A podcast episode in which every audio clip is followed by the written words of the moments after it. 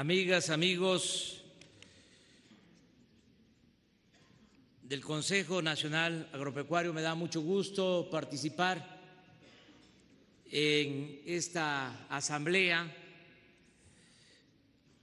Acepté con agrado la invitación del ingeniero Bosco de la Vega, porque esta organización siempre nos eh, abrió las puertas en los momentos más difíciles, cuando no era fácil que nos recibieran, porque estábamos luchando en la oposición.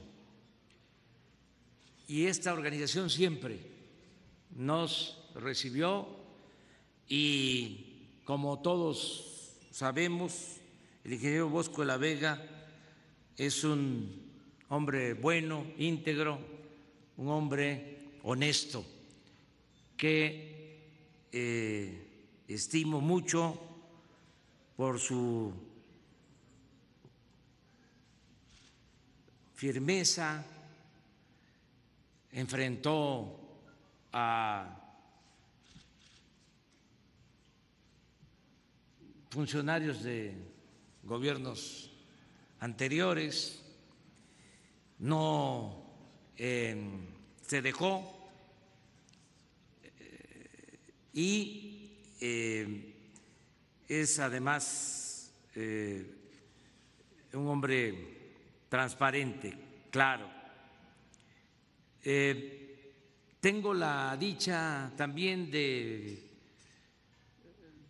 contar con el apoyo de los representantes de las distintas organizaciones del sector empresarial.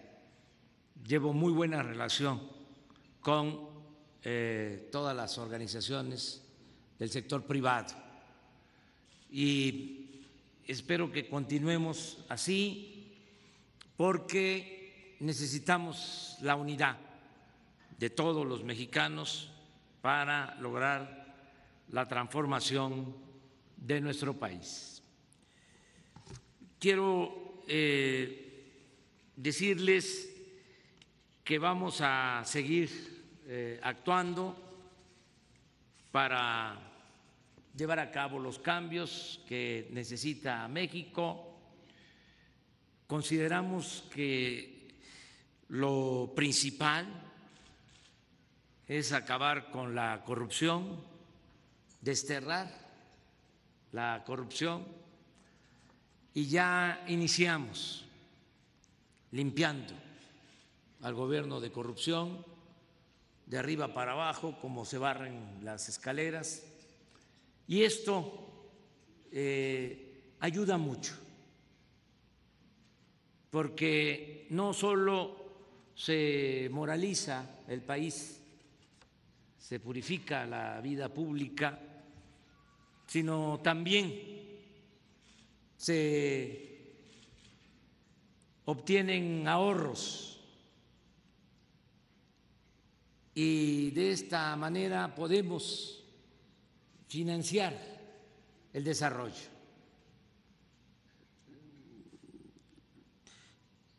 Es mucho lo que se pierde cuando hay corrupción.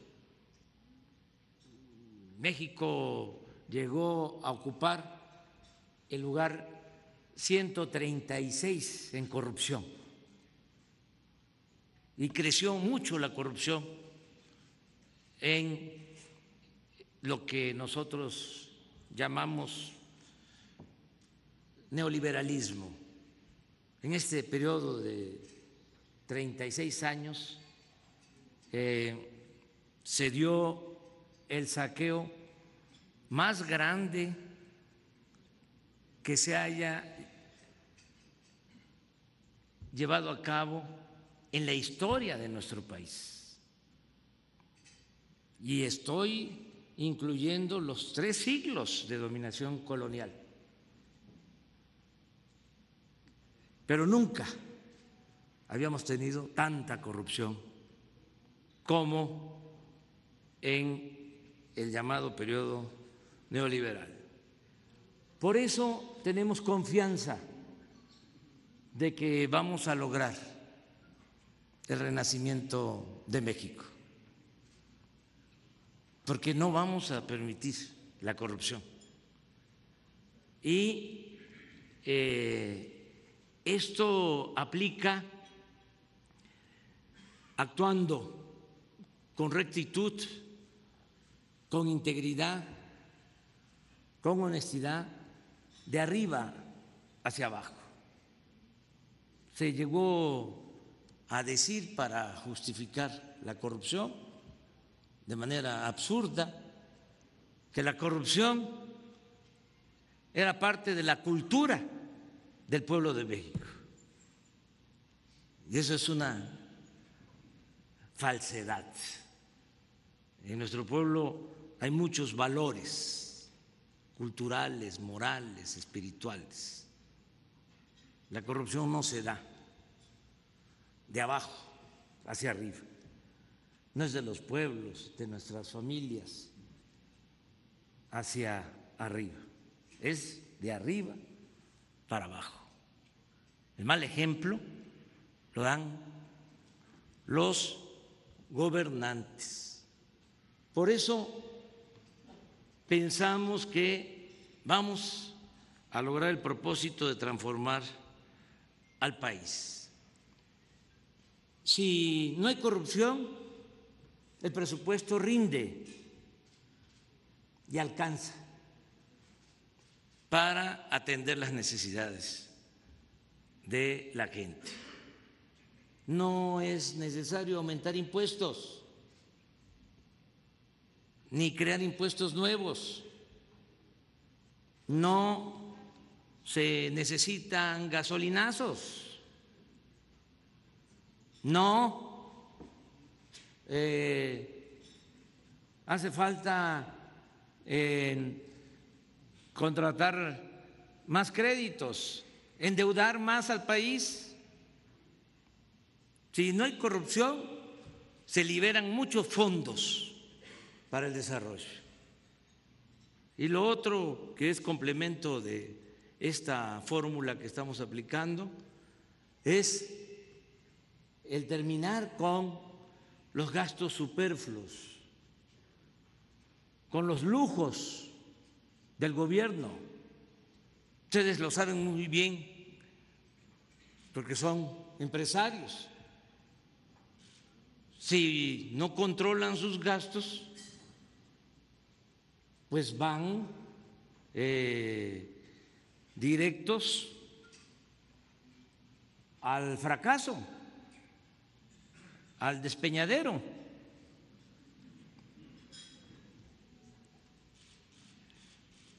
No puede haber gastos improductivos sueldos elevadísimos para los altos funcionarios públicos, aviones, helicópteros, atención médica privada para los altos funcionarios públicos. ¿Cuándo se iba a preocupar un servidor público en que mejoraran los servicios de atención en el ISTE, en el seguro, en la Secretaría de Salud, en los centros de salud, en los hospitales, si ellos podían ir a hospitales privados. Se ejercían nada más para atención médica a altos funcionarios seis mil millones de pesos al año.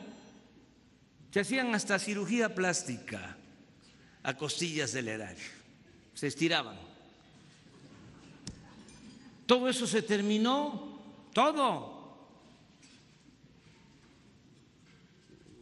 Imagínense, cuidaban al presidente ocho mil elementos del Estado Mayor Presidencial. Y no solo era el número de elementos, sino lo que gastaban. Precisamente en el viaje en que se firmó el tratado, en el acuerdo preliminar, Argentina, en el avión presidencial, de entre otras cosas, cobraron siete millones de pesos por servicios de Internet para el viaje. Entonces, todo eso eh, nos permite decir que vamos a sacar adelante el país. Solo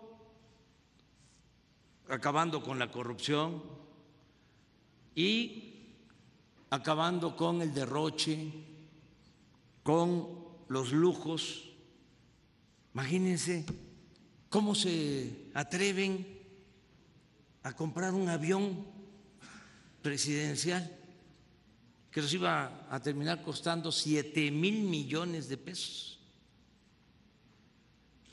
Un avión que, la verdad, no lo tienen, bueno, en este caso no lo tiene ni el presidente Donald Trump.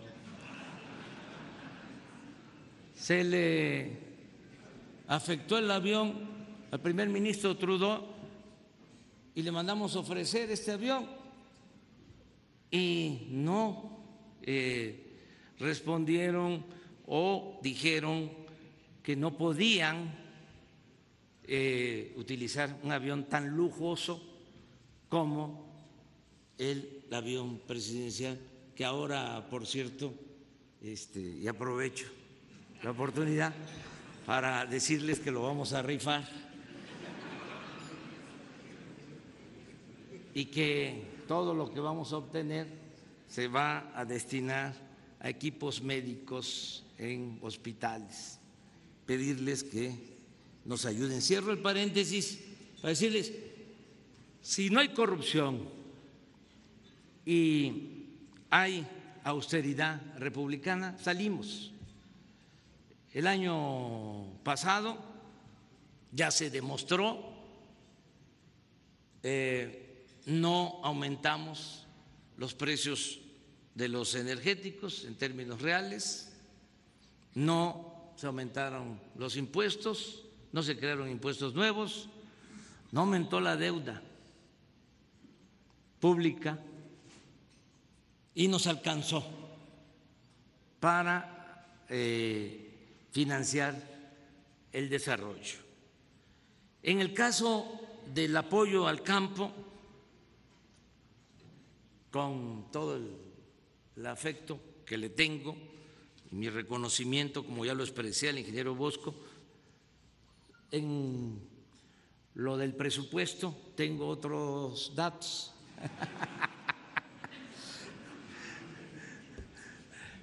Este es que ahí no se suma seguramente porque eh, siempre la inversión uh, al campo eh, se vincula con la Secretaría de Agricultura ese sector agropecuario, pesquero.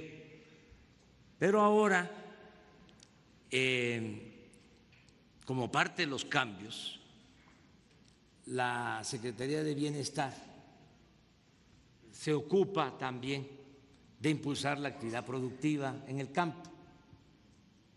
Y es probable que no esté incluido el programa Sembrando Vida que solo ese programa este año son 26 mil millones de pesos. Estamos eh, hablando de un programa que va a pasar de 500 mil hectáreas a un millón de hectáreas, que significa sembrar árboles frutales, árboles maderables y significa darle empleo. El año pasado a más de 200 mil sembradores. Este año a 200 mil sembradores más. En diciembre vamos a estar dándole trabajo a más de 400 mil productores, ejidatarios, comuneros y pequeños propietarios. Entonces, sí se está apoyando al campo. También como estrategia, porque sí, no es lo mismo, ya esto cambió. Eh, no estamos aplicando muchos programas, porque el que eh, mucho abarca, poco aprieta. En todas las secretarías, no solo en agricultura, habían muchísimos programas que eh, siembra de eh, hortalizas en azoteas que eh, eh, siembra de frutales en campos experimentales, muchísimos programas, incluso Aquí el ingeniero mencionó algunos, todos con aparato burocrático.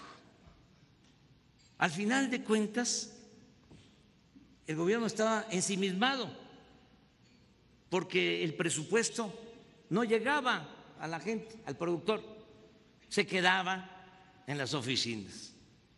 Ahora no, ahora son pocos. pocos pero mejores. En el caso de eh, agricultura, ¿qué nos interesa? Primero, precios de garantía. Porque si hay precio, el productor ve cómo consigue el crédito, cómo consigue el tractor, para la mecanización de la tierra, cómo consigue la semilla, cómo consigue el fertilizante, si se asegura precio. Entonces, por eso los precios de garantía en cultivos básicos. Quisiéramos eh, ampliar el número de cultivos decidimos empezar con maíz, con frijol, con arroz, con trigo harinero, incluir leche y estamos apoyando eh, con este programa. También iniciamos con pequeños productores Estamos eh, apoyando eh, primero a eh, giratarios, pequeños propietarios, comuneros, hasta 20 hectáreas, dependiendo del cultivo, pero no nos vamos a quedar en eso, vamos a ir ampliando, porque lo que queremos es apoyar a todos los productores y lograr la autosuficiencia alimentaria de básicos. Hacerlo de manera progresiva, que este subsidio del precio de garantía ayude más al pequeño productor, pero que también contemple al mediano productor y al que eh, produce eh, grandes cantidades para el mercado y para la exportación con el propósito de fortalecer el mercado interno. Para allá vamos. Eh, preferimos producir en México lo que consumimos que comprarlo. Nosotros, eh, entre otras eh, discrepancias con los tecnócratas del periodo neoliberal, es que creemos de que se tiene que fortalecer el mercado interno. Cuando abrieron el mercado, cuando abrieron la economía, llegaron a decir que no importaba que no se produjera en México lo que consumimos, porque se podía comprar en el extranjero lo que hacía falta, en un mundo globalizado. Nosotros no coincidimos con eso.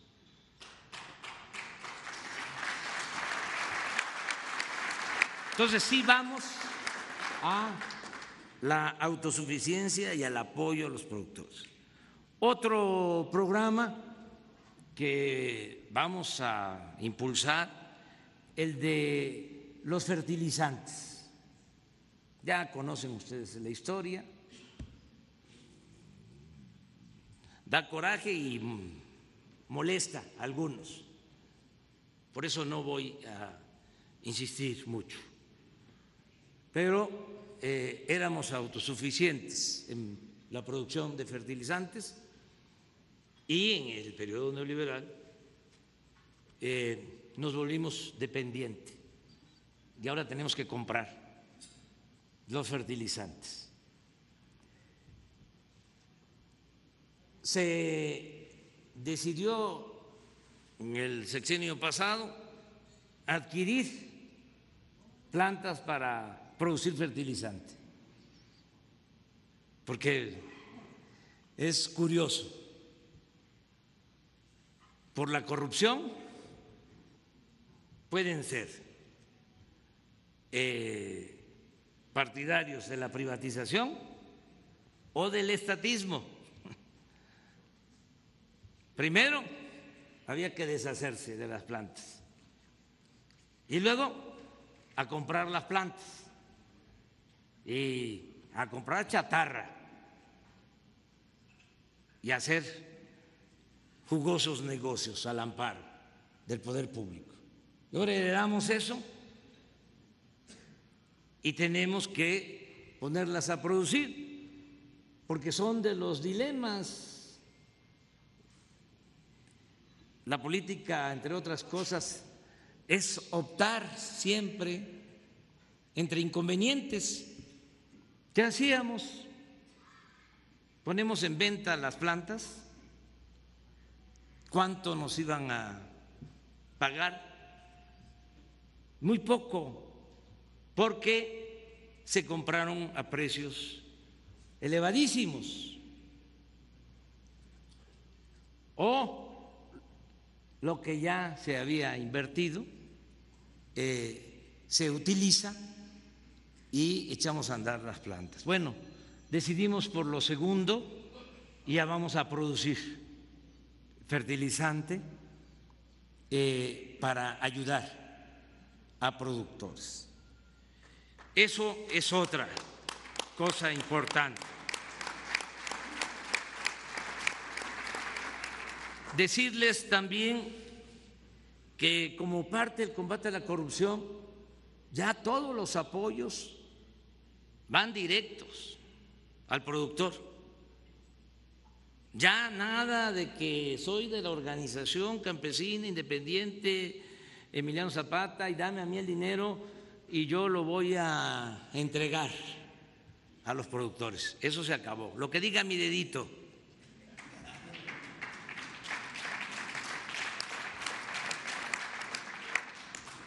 Porque se les entregaban miles de millones de pesos a las organizaciones.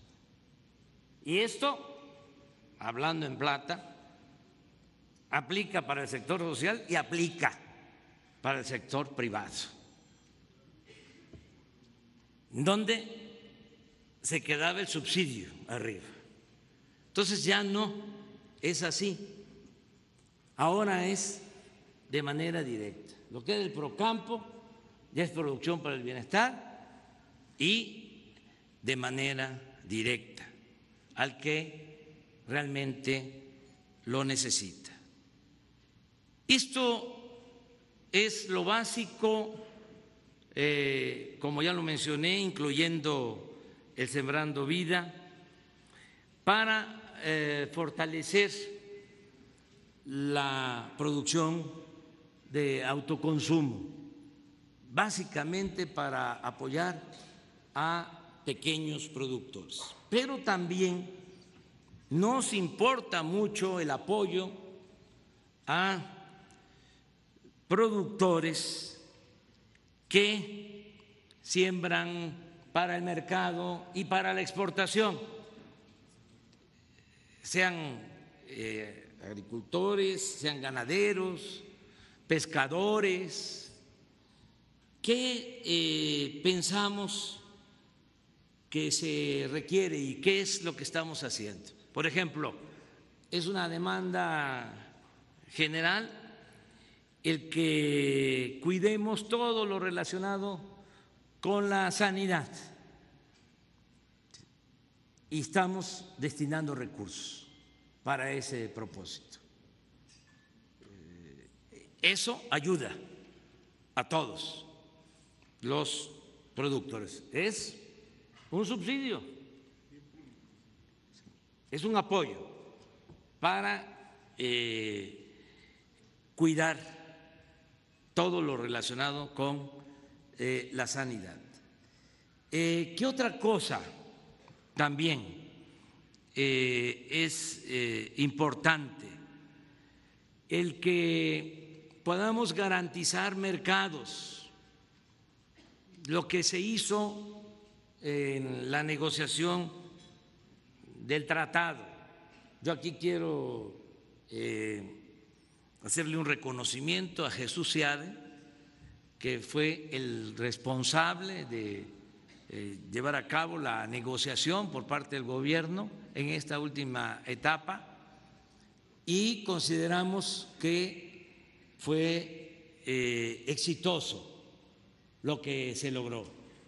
Esto que preocupa a Bosco de que puedan venir inspecciones y eh, afectar este, las exportaciones eh, agroalimentarias, yo les comento dos cosas. Una, que no olviden de que se viven en Estados Unidos tiempos electorales y que allá como aquí, como en cualquier país, cuando hay elecciones, siempre este, hay pronunciamientos eh, en ese sentido. Entonces, que tengamos paciencia. Y lo segundo es que por Jesús se este, porque fueron cosas que se revisaron, se logró que no se actúe de manera unilateral es decir, que no se puedan cerrar los mercados nada más porque lo decide un gobierno.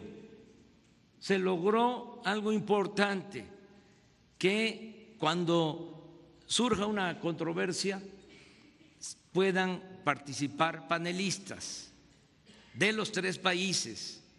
Y hay tiempos, y hay métodos, hay procedimientos para eso y también, como tú lo mencionaste, en el caso de que se cometa una injusticia, que se actúe de manera arbitraria, el gobierno de México va a apoyar a los productores nacionales.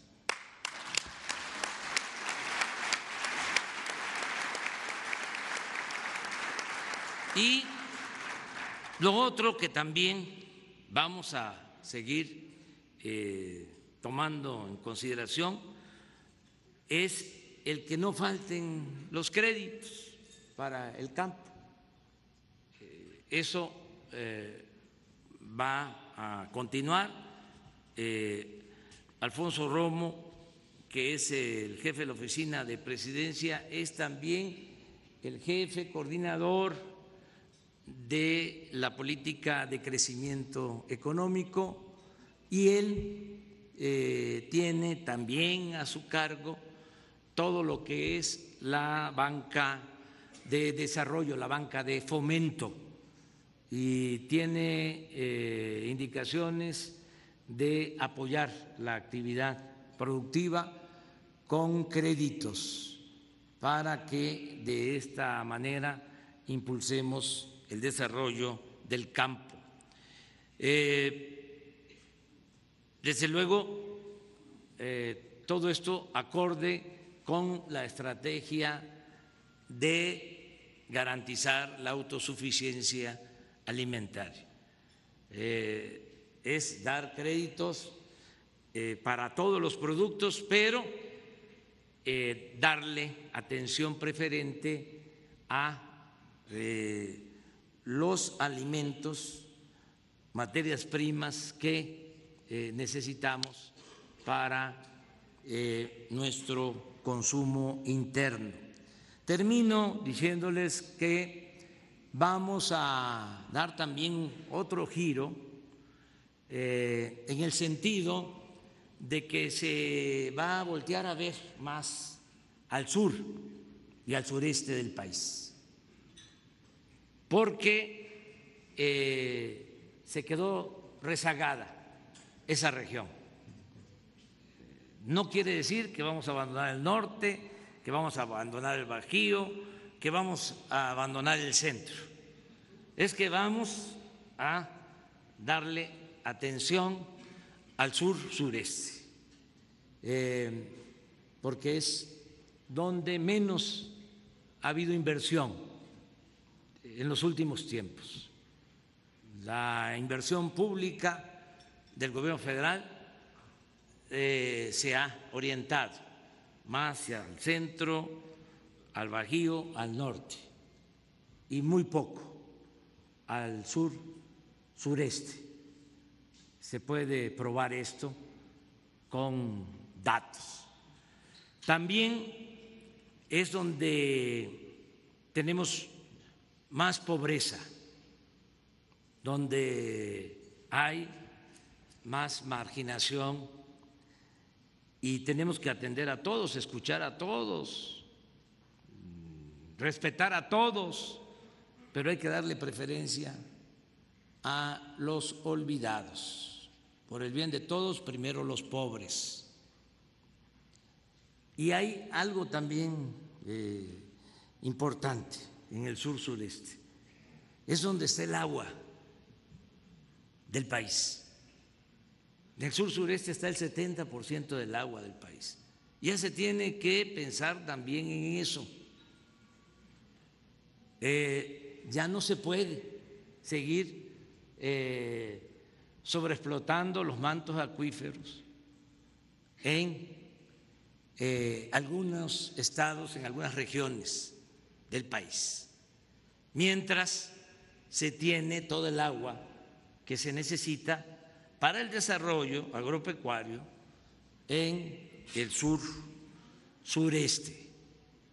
Entonces, eh, invitarles para que eh, se invierta en eh, Veracruz, en Oaxaca, en Guerrero, en Chiapas, en Tabasco, en Yucatán, en Campeche, en Quintana invertir. Eh, ahí hay agua y también eh, una recomendación, este, que no consejo, pero eh, piensen que vamos a eh, destinar recursos al sur sureste y que ya eh, la gente no va a tener eh, necesidad de emigrar, va a tener trabajo en sus comunidades. Ese es el ideal que queremos convertir en realidad, que el mexicano pueda trabajar donde nació, donde están sus familiares, sus costumbres, sus tradiciones sus culturas Entonces, ¿qué va a suceder? ¿O qué cosa es lo que deseamos? De que ya no tengan necesidad los de la montaña de Guerrero, los de Oaxaca, de ir a el norte por trabajo. Entonces, la mano de obra eh, va a estar en el sur, en el sureste. Claro, eh, esto no va a ser eh, por decreto. Lo que queremos es que la migración sea opcional, no forzosa, que el que quiera irse al norte, a Estados Unidos, lo haga, pero que tenga posibilidad de trabajo también en sus lugares de origen. Por eso eh, va a ser muy atractivo para el desarrollo el sur, el sureste. Ya va a ser muy difícil, hablando con franqueza, que se otorguen permisos para empresas de consumo excesivo de agua en el norte, en la laguna, como si se están perforando pozos a dos mil, a tres mil metros y se está sacando ya agua contaminada. No se puede eso. ¿Cómo, lo digo con toda franqueza, eh, poner plantas para producir cerveza eh, en el norte, cerveza para exportar. Claro que somos partidarios del libre mercado, pero tiene que haber planeación para el desarrollo, por el bien de todos. Tenemos que cuidar nuestro medio ambiente y tenemos que buscar un desarrollo horizontal, parejo, no solo islas de progreso rodeadas de abandono, de pobreza. Eso no es lo que buscamos. Queremos eh, la modernidad pero forjada desde abajo y para todos. Y en este caso, que el desarrollo llegue a todas las, regiones de México. Yo termino eh, felicitándoles por el dirigente que tienen. Es, repito, un hombre íntegro, eh, defensor de los intereses de los productores.